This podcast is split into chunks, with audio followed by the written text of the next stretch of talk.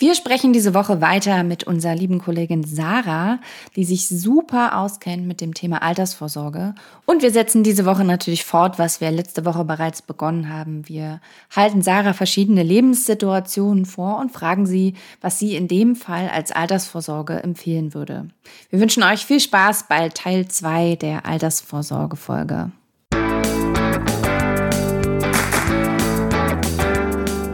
Auf Geldreise, der Finanztipp-Podcast für Frauen mit Anja und Annika.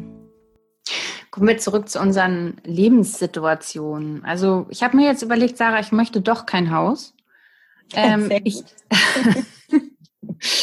Dabei hast du ja schon eins. Ja, nein, ja. jetzt in dem Fall nicht. In dem Fall nicht. Okay. Für die, für die Lebenssituation, die wir hier durchspielen, kann ich mich verwandeln, immer jede Minute. Okay. Also jetzt äh, arbeite ich Teilzeit und ich habe Kinder. Was rätst du mir?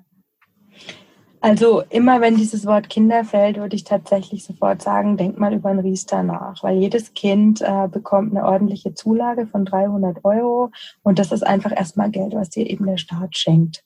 Also da kann auch der Riester-Vertrag jetzt nicht so dolle sein, äh, wobei wir ja auch welche empfehlen, wo zum Beispiel die Abschlusskosten gering sind. Also man kann sich da von diesen ganzen Riester-Verträgen immer noch einen günstigen raussuchen. Und dann geht's aber erstmal darum, dass man da sich einfach die Förderung schön jedes Jahr einzahlen lässt. Also bei zwei Kindern ähm, mit den Zulagen und deiner eigenen Zulage bist du ja schon bei irgendwie fast 800 Euro Zulage. Und das haben oder nicht haben, ja, da würde ich sagen, das kann man ja mitnehmen, wenn, wenn es das schon gibt. Ne?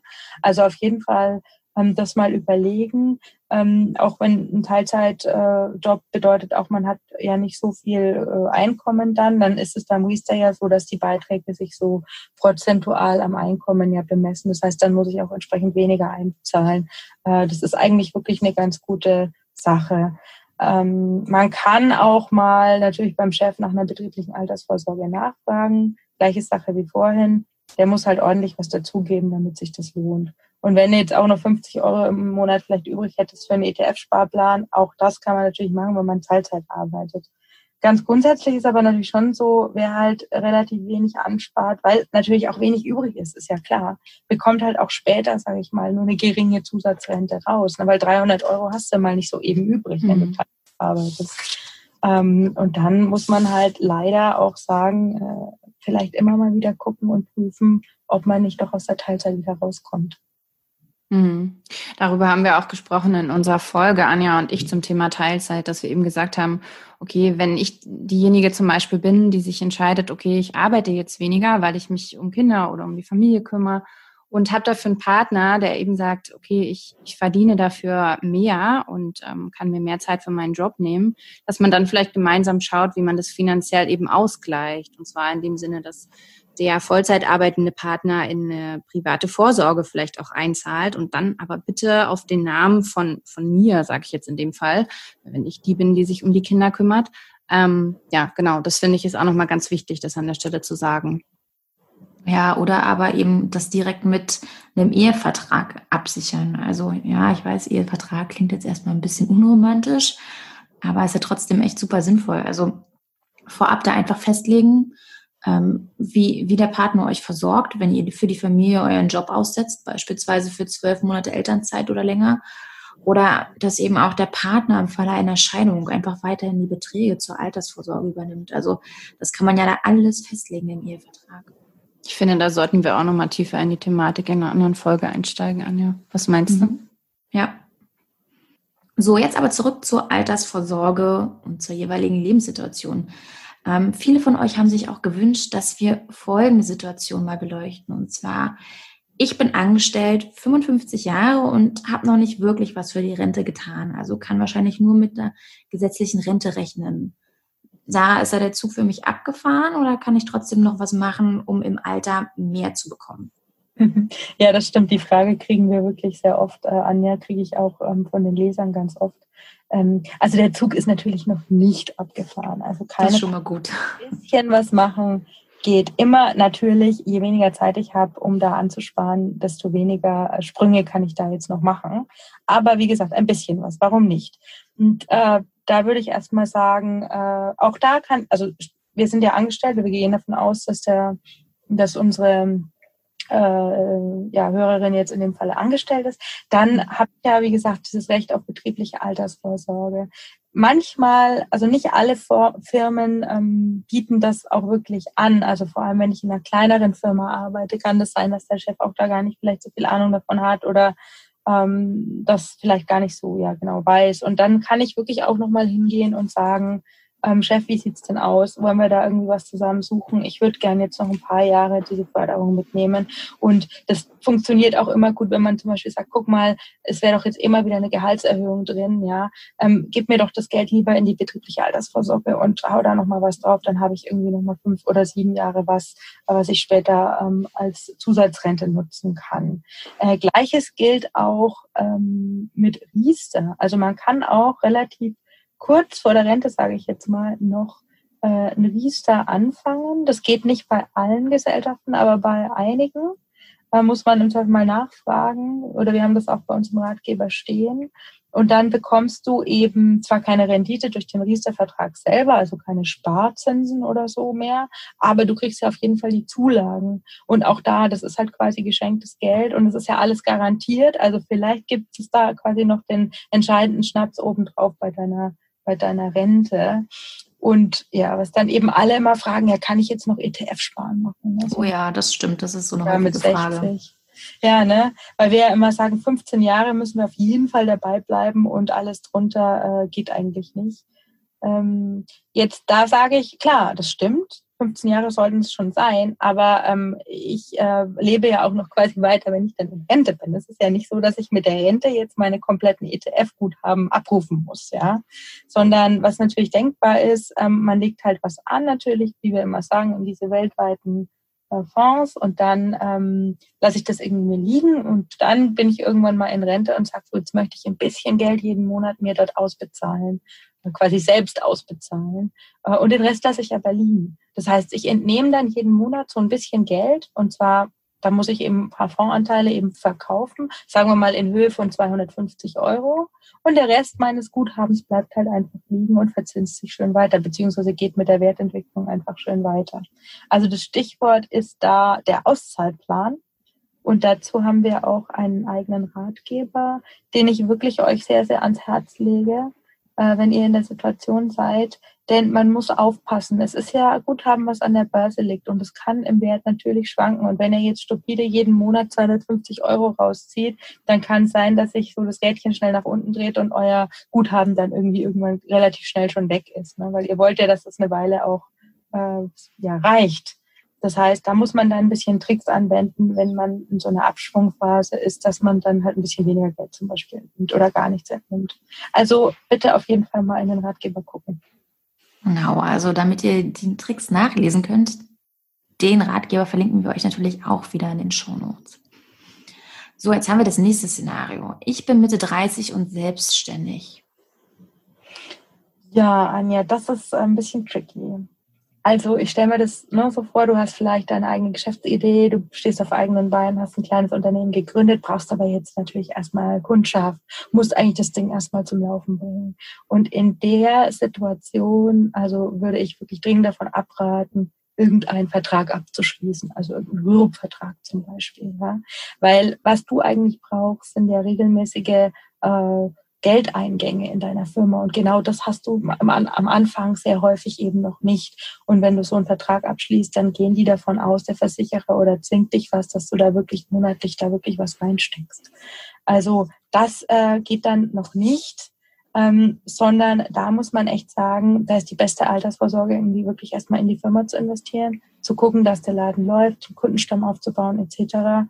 Wer unbedingt nebenbei ein bisschen was machen will, auch da geht immer der ETF-Sparplan, kein Problem. Die 100 Euro im Monat könnt ihr gerne einbezahlen.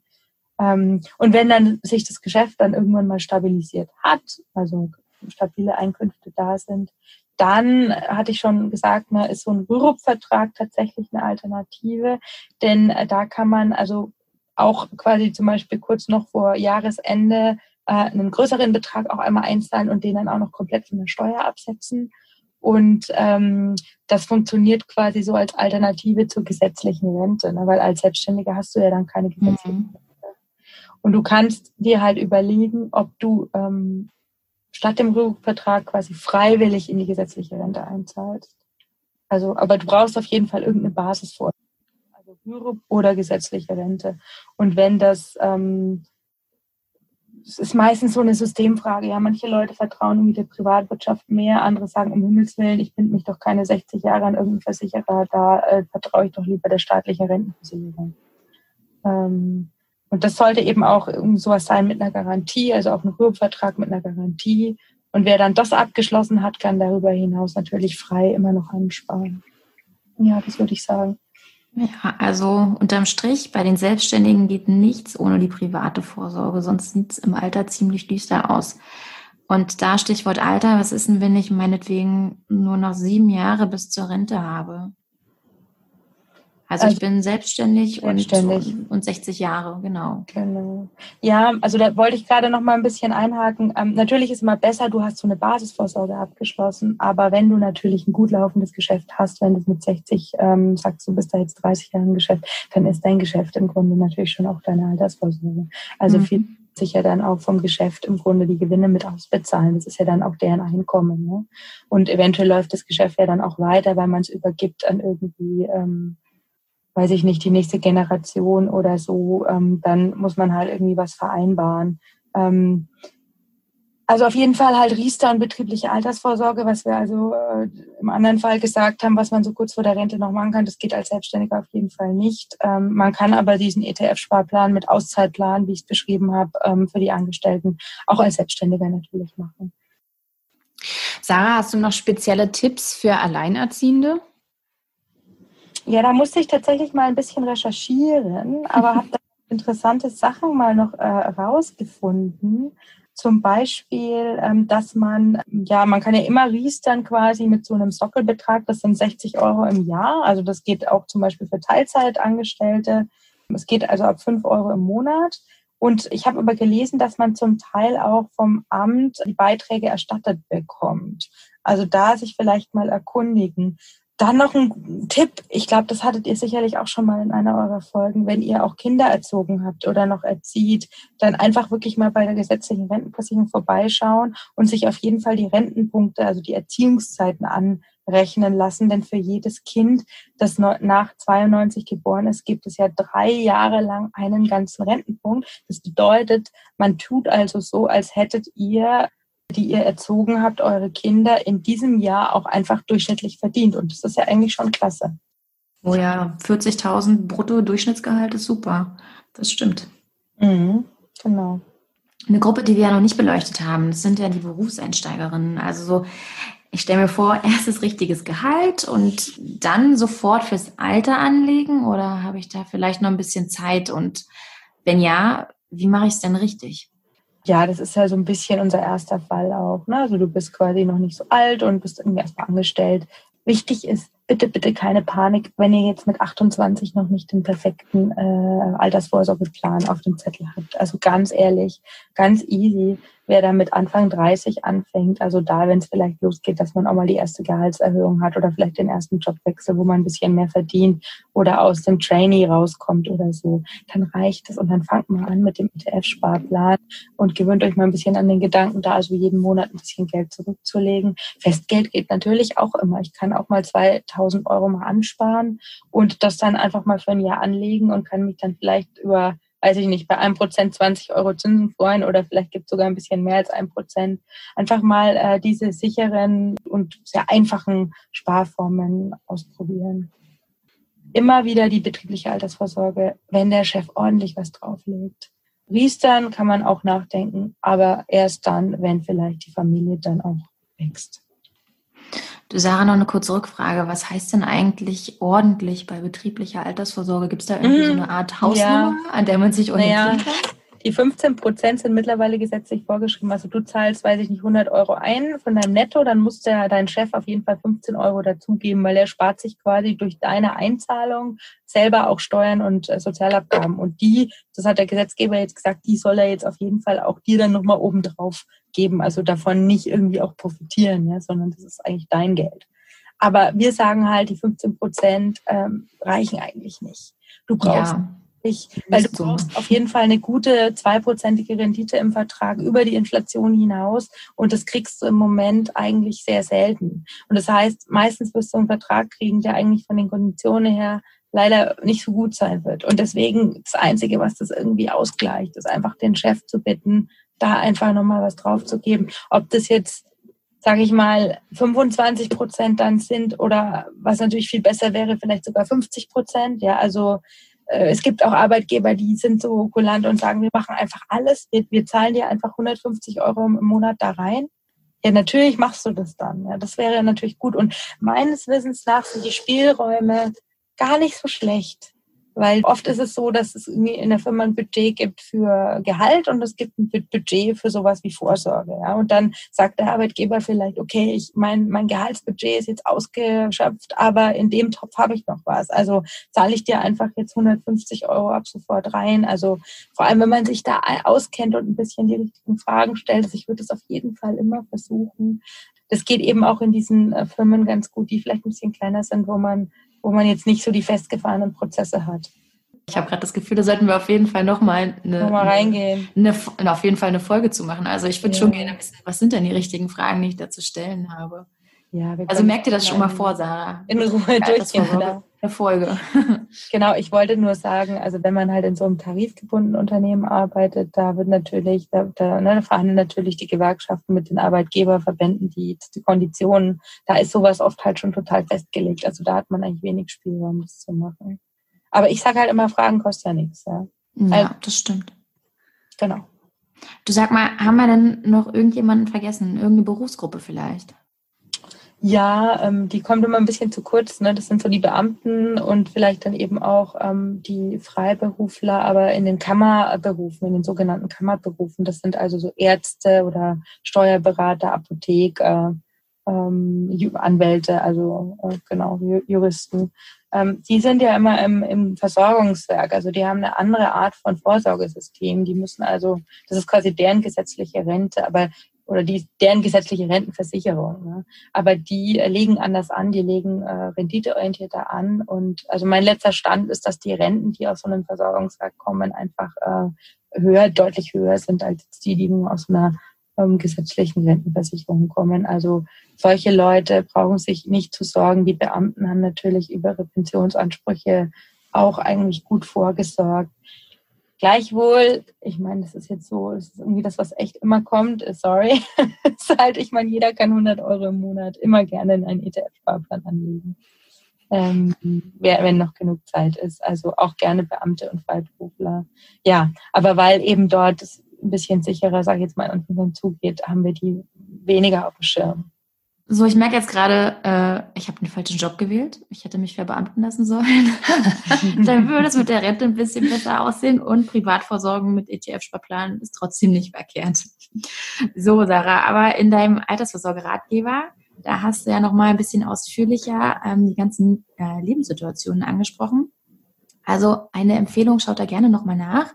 Den verlinken wir euch natürlich auch in den Shownotes. Und für diejenigen unter euch, die jetzt denken, jetzt habe ich hier so viel über Riester, Rürup und andere Altersvorsorgeformen gehört, da würde ich jetzt gerne eigentlich tiefer einsteigen. Keine Angst, das kommt alles noch. Annika hat es ja auch schon angesprochen.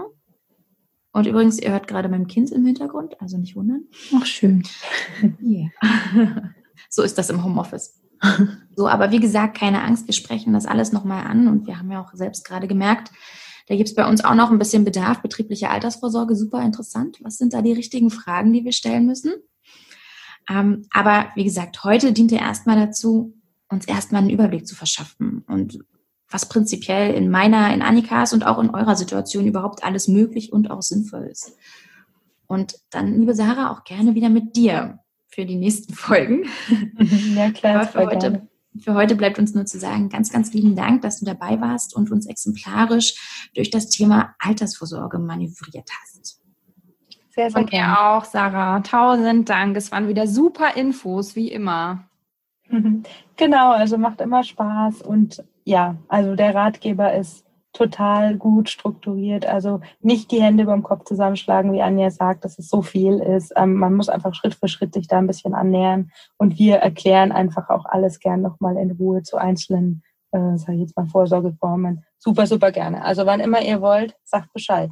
Juhu, cool. Nächste Danke Woche dann. Okay. genau. Alles klar, lieben Dank. Tschüss. Ciao. Tschüss. Gut, wie immer, wir kommen zur Zusammenfassung. Als erstes fragt euch, reicht meine Rente, damit ich im Alter so leben kann, wie ich es mir vorstelle? Macht dafür als erstes eine Bestandsaufnahme. Schaut auf eure Renteninformationen oder nach der Hochrechnung eures Versorgungswerkes oder eures Pensionsanspruchs. Checkt dann auch, wie viel ihr noch an Geld erwarten könnt, also zum Beispiel aus einem Riester-Vertrag oder aus einer Lebensversicherung.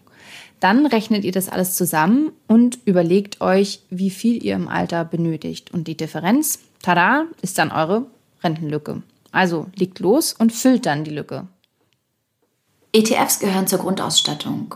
Wer einen sicheren Baustein möchte, fragt den Chef nach einer betrieblichen Altersvorsorge oder wählt ein gutes Festgeldkonto. Habt ihr Kinder oder verdient richtig viel? Dann schaut euch mal Riester an. Und wenn ihr ein Haus wollt, dann hat die Baufinanzierung oberste Prio. Tschüss. Wir sagen bis zum nächsten Mal. Genau, bis zum nächsten Mal. Tschüss alle. Tschüss.